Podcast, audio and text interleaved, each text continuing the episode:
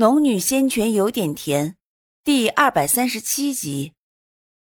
巫族族长被阿图扶着双脚站在了地面上，他摆着头，有些愧疚的道：“那是巫族的一种秘术，年轻一辈中只有阿达利学会了。没想到他刚学会不久，就用此来对付恩人。”巫族族长越说越痛心：“是我对不起你们呢。”苏玲闭了闭眼，这事儿不怪族长你，阿达利兴许也只是被界外修士蒙蔽了。他的话还未说完，巫族族长就摇头道：“他不是受蒙蔽，是他自己愿意的。以后你见到他，不用再顾忌我们。阿达利从此不再是巫族的精灵。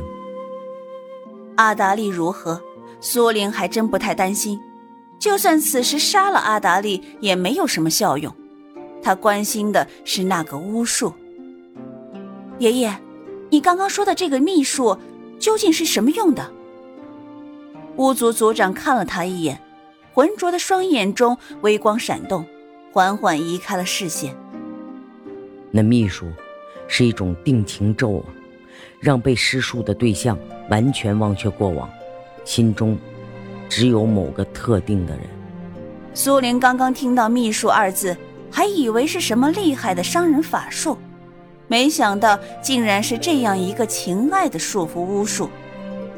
于是他更加疑惑了：阿达利施展这个巫术究竟是做什么？若洛风是那个被施术的对象，那么他心中的那个特定的人又是谁？他刚这么一想，眼神就突的一亮。他尚未询问出口，巫族族长已经看出他猜到了。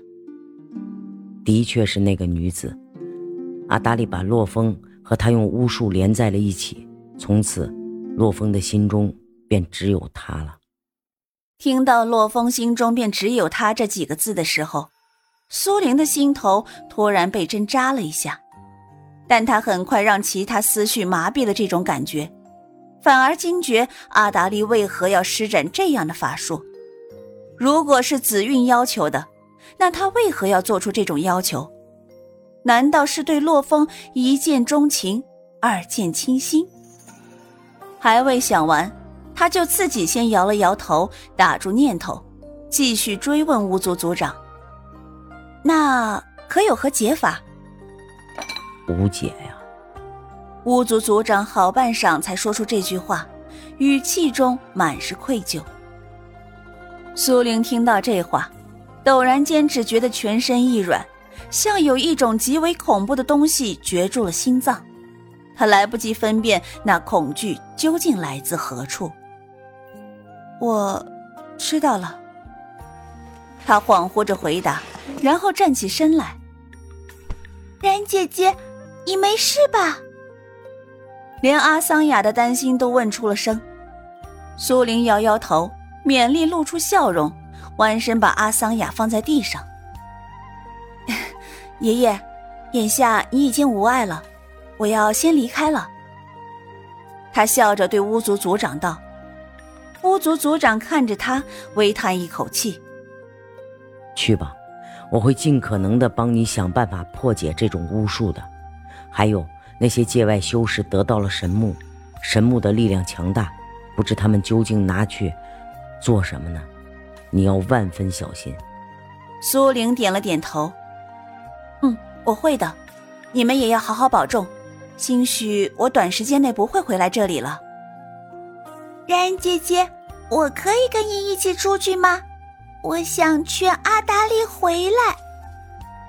阿桑雅踮着脚。翘首看着苏玲，他摇了摇头。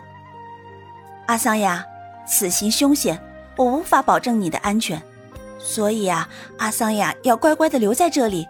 然姐姐会把阿达利平平安安带回来的。阿桑雅听了苏玲这么说，脸色虽然难掩失望，但还是道了声：“嗯，好吧，我等然姐姐你回来。”苏玲抱着赤金兽站起身。爷爷，还有一件事对不住。苏玲顿了顿，挠了挠赤金兽已经圆滚的身躯，抱歉的说道：“啊小白他好像又偷吃了神木。巫族族长早就看出来了，他笑着摆摆手：“神木都是你救回来的，他想吃便吃。”说到这里，他的目光落到赤金兽身上：“你这只灵兽倒也不简单，短短几年就开始接触蓝晶了。”苏玲的目光扫过赤鲸兽，当然知晓这是赤鲸兽吃了那么多灵草仙草，又偷吃了神木后的福泽。不过眼下不是细问这些的时候，他见巫族族长不介意，才松了口气，然后才捞起赤鲸兽，再次与众人告别，方离开了巫族。他刚从两座断刃上飞起来时，便一脚踏进了虚空。眼下他只能向穆言青求救。本来穆言青才与卓天辰生死永别，苏玲也想给他留些时间空间。让他的伤口慢慢愈合，可是眼下情况紧急，他不得不见穆言青。穿过静置，他见到穆言青的身影似乎凝实了许多。他还没有上前，穆言青便开口说道：“你为了界外修士而来。”穆延青闭着双目，语气眉眼间似乎比以往更冷清了几分，也多了几分死气。仿佛那颗唯一还鲜活的灵魂，此时也要消亡一般。苏玲点了点头，嗯，本来这时候不该来打扰师傅的，可是那些界外修士为了神器而来，又已经夺走了神木，若此时再让他们夺走我手中的两件神器，以及找到这宝钗，恐怕……唉，你担心的对，可是为师。也无力扭转这一切呀。穆言青的语气里有一种看破尘世的苍凉。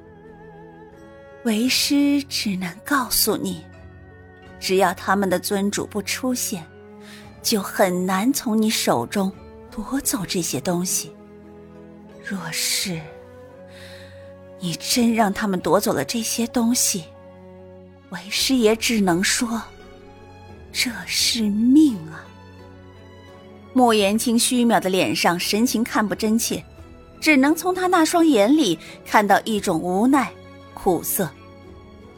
苏玲突然有种感觉，仿佛穆言青将要消失在此地，永远不会再见一般，陡然有些害怕这种感觉。他望着穆言青，坚定的说道：“师傅，这不是命，只是你在认命。”穆言青突然笑了起来。脸上的笑容十分虚幻。哈哈，认命。可是不认命又能如何？师兄他也再活不过来，我一缕残魂留在这个鬼地方，又有什么用？不如随他去了。苏玲没想到莫言青会在自己面前直言不讳的说出这些话来。卓天辰的残魂消亡后，他就知道莫言青的心境会有巨大改变，他也无法出言安抚。这会儿见他说出如此沮丧的话来，顿时抿紧了嘴，看着莫言青。莫言青见他半晌不言，正欲说话，却见他突然笑了起来，他呐喊道。你笑什么？苏玲摇着头，脸上含着笑容。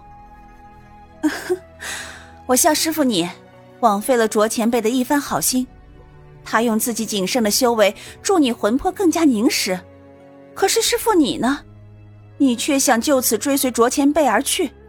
师傅，你扪心自问，你真的舍得放下仇恨，放下卓前辈的希望，消失在这世间吗？听了苏玲的话，穆言青的神情明显有些震动。苏玲也没有出声打扰他。良久之后，穆言青才复抬头，又看他。然而，为师需要静一下。好，那冉儿先退了，师傅请放宽心。苏玲知道自己的目的，便也不准备再留下来。慕言轻轻嗯了一声，继而闭上了眼睛。苏玲才刚转身走了几步，就听慕言青说道：“那些界外修士的事情，你暂且等待，他们自会来寻你。”苏玲脚步微顿，然后继续朝前走，离开了禁制中。赤金兽好久没有回来，此时正在药田里欢快地滚来滚去，圆滚滚的身子比初见他时大了足足两圈。他走到赤金兽面前，伸手挠了挠他的颈窝，他舒服地眯着眼，仰着脖子，欢声哼着，呜呜。苏玲微笑。做人远不如做只灵兽惬意舒服，吃了便睡，睡了便吃。人生最大的烦恼也莫过于没有好吃的灵草。他发了一阵呆，赤金兽却被他挠得睡了过去。苏玲看着好些日子没有搭理的灵草们，虽然长势都极好，却有些该收获的没有收获，果实都挂弯了枝。挽起衣袖，一一的收获。并给灵草浇些稀释的灵泉水，他发现那些早期种植的灵草竟然在收获无数次轮回后变得有些不同，不只是色泽上，还有在药效上。